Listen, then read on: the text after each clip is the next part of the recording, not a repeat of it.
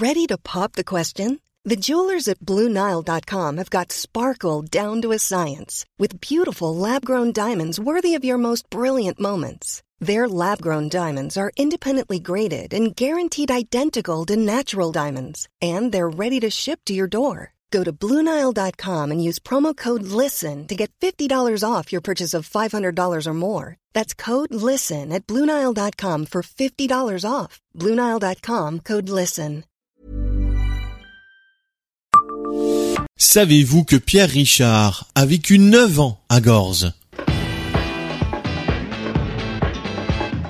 Bonjour, je suis Jean-Marie Russe. Voici le Savez-vous Metz Un podcast écrit avec les journalistes du Républicain Lorrain. L'artiste Pierre Richard a séjourné pendant près d'une décennie à Gorze. Il a aussi passé une partie de sa jeunesse à Quédance-sur-Caner, près de Thionville. Une histoire méconnue dont le centre Pompidou-Metz se fera l'écho jusqu'au 21 février 2022. Ce n'est pas du cinéma. Pierre Richard a bien séjourné pendant 9 ans à l'asile de Gorze.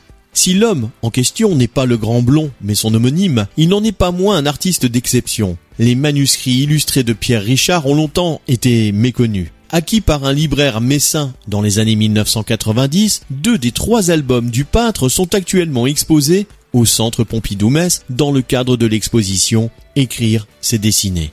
Né en 1802 à Quédange-sur-Caner, Pierre Richard connaît une enfance difficile, marquée par le décès de son père. Trois décennies plus tard, ce paysan mosellan perd sa mère, puis est dépossédé de ses biens par son demi-frère.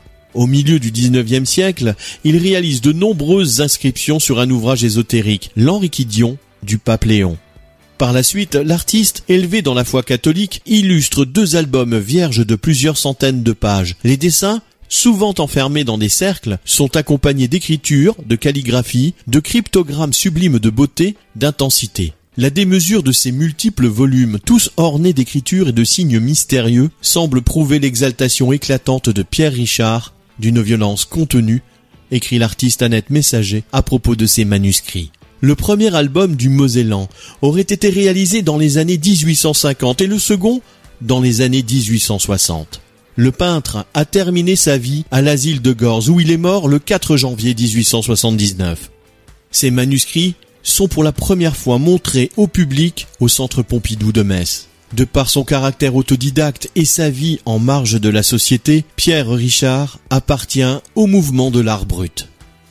Abonnez-vous à ce podcast sur toutes les plateformes et écoutez Le Savez-vous sur Deezer, Spotify et sur notre site internet. Laissez-nous des étoiles et des commentaires.